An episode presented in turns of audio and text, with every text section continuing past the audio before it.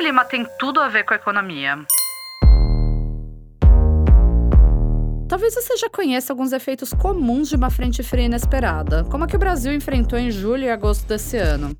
Dos problemas mais leves, como um pé gelado, aos mais graves, como o risco de pessoas vulneráveis, uma variação climática grande afeta o nosso conforto, nossa saúde e, acredite, o nosso bolso.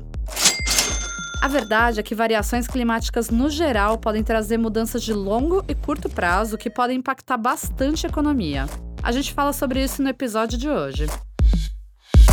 Eu sou a Camila Lafrata e esse é o Semanada, a newsletter em áudio do Nubank. Pequenas mudanças, enormes consequências. No início da década de 60, o meteorologista americano Edward Lorenz descobriu que mudanças climáticas aparentemente simples podem trazer consequências gigantes e desconhecidas no futuro. Um dia, quando testava um programa de computador que simulava o movimento de massas de ar, Lawrence digitou um número com algumas casas decimais a menos do que o correto para ver o que aconteceria. Ele esperava que o resultado final mudasse pouco, mas essa pequena alteração transformou por completo o padrão das massas de ar. Segundo ele, era como se o bater das asas de uma borboleta no Brasil causasse tempos depois um tornado no Texas. Ou seja, como se algo aparentemente simples pudesse trazer consequências profundas. É daí que vem a famosa expressão efeito borboleta. E o que isso tem a ver com o tema desse podcast? Tudo. Afinal, mudanças aparentemente pequenas no clima podem gerar efeitos enormes em economias do mundo todo, e acabar impactando a vida de bilhões de pessoas como eu e você. A temperatura cai, o preço sobe. Sabe essa onda de frio que atingiu o Brasil em julho e agosto de 2021? Ela é um exemplo de como uma mudança no clima pode impactar diretamente a economia. Agricultores do sul e do sudeste, por exemplo, tiveram perdas milionárias com lavouras inteiras queimadas pelo gelo, folhas congeladas e plantinhas jovens que não desenvolveram direito. Em Santo Antônio da Alegria, no interior de São Paulo, o prejuízo estimado é de 5 milhões de reais. Algumas produções afetadas foram de milho, café, banana e cana-de-açúcar. Isso levou à diminuição da oferta desses e de outros itens do dia a dia de milhões de pessoas. E com a diminuição da oferta, o preço desses produtos também aumentou, pressionando a inflação impactando seu bolso. E o aumento não fica restrito só àqueles itens. O milho, por exemplo, é usado para alimentar bois, vacas, porcos, aves. Se o preço do milho aumenta, produtores gastam mais com ração e isso deve se refletir no valor final da carne. A cana-de-açúcar, por outro lado, é usada para produzir etanol.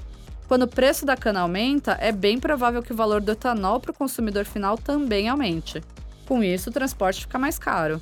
Ou seja, esse frio todo que você sentiu também impactou plantações e se refletiu no preço de muitos produtos que você consome regularmente. O clima afeta o que você quer consumir. Não é só o plantio que é impactado por mudanças de temperatura. O que a gente quer consumir também muda bastante. Um exemplo é o que aconteceu no Rio de Janeiro no verão de 2019. Naquele ano, um calor daqueles atingiu o estado e fez, entre outras coisas, o consumo de sorvetes disparar. Com sensação térmica que chegava aos 50 graus em algumas regiões, as vendas aumentaram mais de 30% nas duas primeiras semanas do ano. Na época, sabores mais refrescantes, como tangerina, sumiram. Para dar conta da alta demanda, as fábricas tiveram que funcionar de segunda a segunda, dobrar a compra de algumas frutas e investir em veículos para entrega. Ou seja, o aumento nas temperaturas do Rio de Janeiro impactou toda uma cadeia de produção. a Terra está ficando mais quente. Os últimos seis anos foram os mais quentes já registrados desde 1880, época em que a era industrial estava só começando. Existe uma chance de que já em 2024 a temperatura média fique temporariamente 1,5 grau mais alta do que esse período de 1880. Pode parecer pouco, mas esse é um dado bem preocupante. Existe hoje um documento chamado Acordo de Paris, um tratado mundial com a meta de não deixar a temperatura da Terra ultrapassar esse patamar. O motivo é que, a partir desse ponto, os cientistas preveem que as subidas de temperatura devem causar consequências bem sérias no planeta. Com um aumento de 2 graus, por exemplo, as geleiras do Mar do Ártico derreteriam a cada 10 anos no verão, segundo um relatório da ONU. Isso elevaria os níveis do mar, inundaria cidades e tornaria o oceano mais ácido, impactando os ecossistemas marinhos e, consequentemente, a pesca e a agricultura. Com isso, várias espécies poderiam desaparecer e aumentariam os riscos de pragas e incêndios florestais, por exemplo. Também nesse cenário, algumas regiões do mundo seriam impactadas por chuvas intensas e ciclones muito fortes com mais frequência, causando erosão do solo e enchentes. Enquanto isso, outras regiões sofreriam com secas extremas. Se algumas poucas semanas de frio numa região do Brasil impactam os preços no supermercado, você consegue imaginar o que aconteceria com todas essas mudanças drásticas? Tem vários outros efeitos graves para esse aumento de temperatura média da Terra. Como o planeta é um grande ecossistema em que tudo está conectado, uma mudança pequena gera um efeito em cascata. E assim como esse grande ecossistema, a economia global é interligada e também deve sofrer consequências. Então, o que aconteceria com a economia? Nesse caso dos 2 graus mais quentes, um relatório da empresa de seguros Swiss Re mostrou que a economia global pode perder 10% do seu PIB até 2050. Vamos subir um pouquinho mais. Se a temperatura crescer 3,2 graus, a perda chegaria a 18%. Só que não é que o mundo inteiro sentiria isso igual. Países do Sudeste Asiático, por exemplo, como Indonésia e Filipinas, poderiam perder quase 40% do seu PIB, enquanto países como Estados Unidos e Canadá perderiam cerca de 9,5%. Ou seja, ainda que o aquecimento seja global, os efeitos são sentidos de forma diferente em cada lugar do mundo.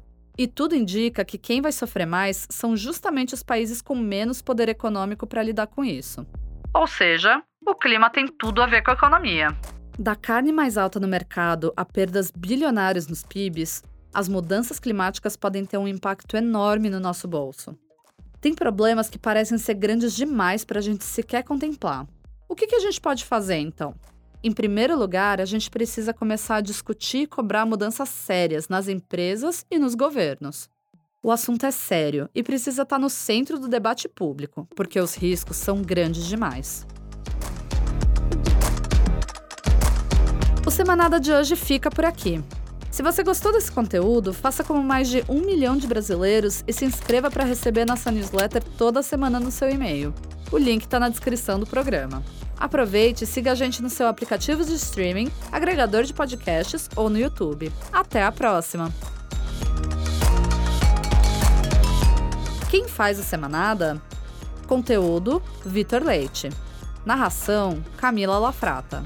Gravação: Rafael Oliveira. Edição: Mari Crestani. Produção executiva: Alana Morgante.